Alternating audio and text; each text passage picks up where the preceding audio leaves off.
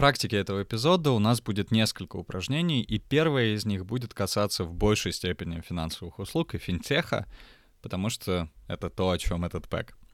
И для этого упражнения тебе нужно выбрать любого интересующего тебя участника макроэкосистемы, который, которого ты хочешь вообще проанализировать, и о котором ты хочешь узнать чуть-чуть побольше в контексте финтеха и финансовых услуг.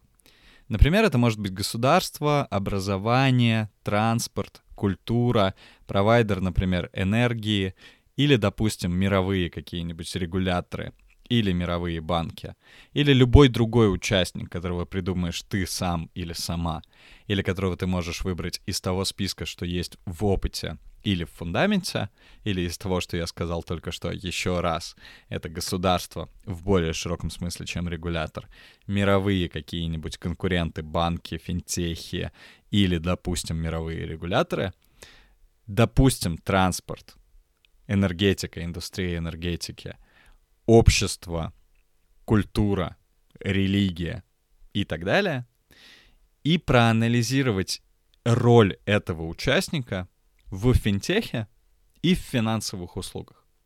Зачем они лезут в эту индустрию, какие эффекты у них есть от их деятельности и от деятельности финансовых услуг. Зачем, например, им интересно развитие финтеха в целом, и каких от этого они могут эффектов в более широком смысле не только для своей деятельности, но и для тех целей, которые, например, они преследуют, они могут добиться и так далее. Это может быть практически что угодно, что связано с деятельностью этого участника макроэкосистемы и с финансовыми услугами и финтехом. Мы говорили дов- довольно много про примеры финтеха, про разные виды финансовых услуг. Если еще раз нужно, ты можешь переслушать, например, эпизод один из первых, когда мы говорили, что такое финтех, что с ним сейчас происходит, что такое финансовые услуги и какие области в этой индустрии есть, и проанализировать еще раз интересующего тебя участника вот этой вот макроэкосистемы. Ну а второе упражнение, которое, в принципе, довольно сильно связано с этим, ты можешь даже сделать второе перед первым, это проанализировать экосистему, какая, какая тебя вообще интересует, любая, например, там, на уровне отдельного сегмента индустрии финансовых услуг, для индустрии финансовых услуг в целом, может быть, для отдельной компании, которую ты анализировал или анализировала в предыдущих эпизодах и так далее. Попробуй нарисовать экосистему для, например, феномена или для компании, которая тебя интересует. Как это сделать? Это может быть довольно сложный процесс, особенно если как бы вот так вот абстрактно попросить тебя нарисовать экосистему, и ты до этого никогда не сталкивался или не сталкивалась с экосистемами. Но в принципе, что такое экосистема? Еще раз, это совокупность каких-то элементов, и тебе нужно разделить на макро и на микроуровень, где микроуровень — это те элементы, которые взаимосвязаны напрямую с тем сегментом индустрии финансовых услуг, с индустрией финансовых услуг, с компанией и так далее — а макроэкосистема — это все, что связано более косвенно и более широко. Но чтобы нарисовать экосистему, тебе нужны некоторые отправные точки. Вот чтобы понимать эти отправные точки, тебе нужно максимально широко взглянуть на разные функции, которые есть в обществе, в экономике, в разных индустриях и так далее. Очень хорошее разделение — это на три большие области. Первое — это государство и все, что связано с государством, разные ведомства, спецслужбы и так далее. Второе — все, что связано с бизнесом, разные индустрии, разные компании, разные международные, национальные компании из других индустрий, из других областей, разные, например, провайдеры чего-нибудь, провайдеры той инфраструктуры, которая тебе нужна, чтобы вообще твой бизнес работал, например, там электроэнергия или что-нибудь такое.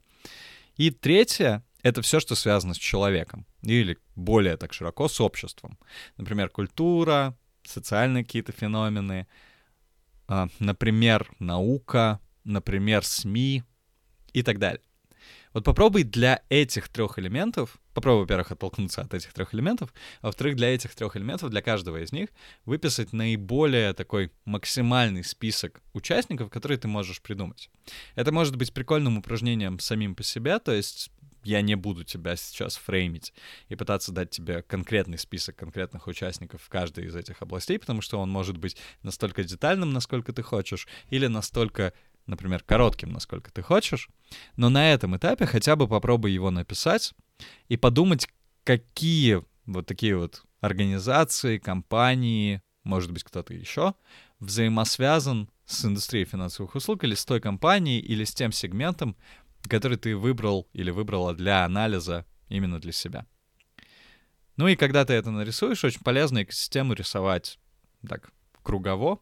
Условно говоря, когда у тебя в центре экосистемы стоит твоя компания, часть индустрии или вся индустрия.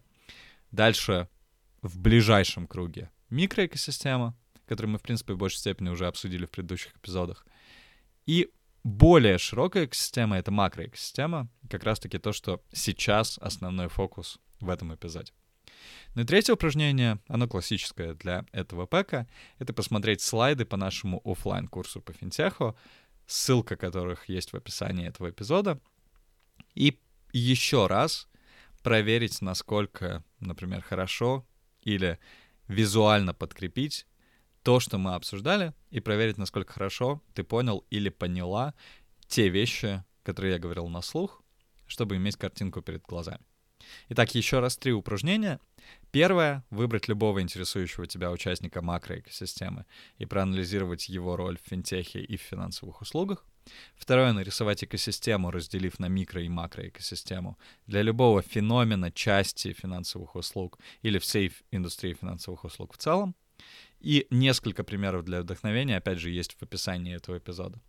Ну и третье — это посмотреть слайды по новым игрокам, точнее, по другим игрокам, из нашего офлайн курса чтобы еще раз подкрепить то, что мы обсудили в этом паке.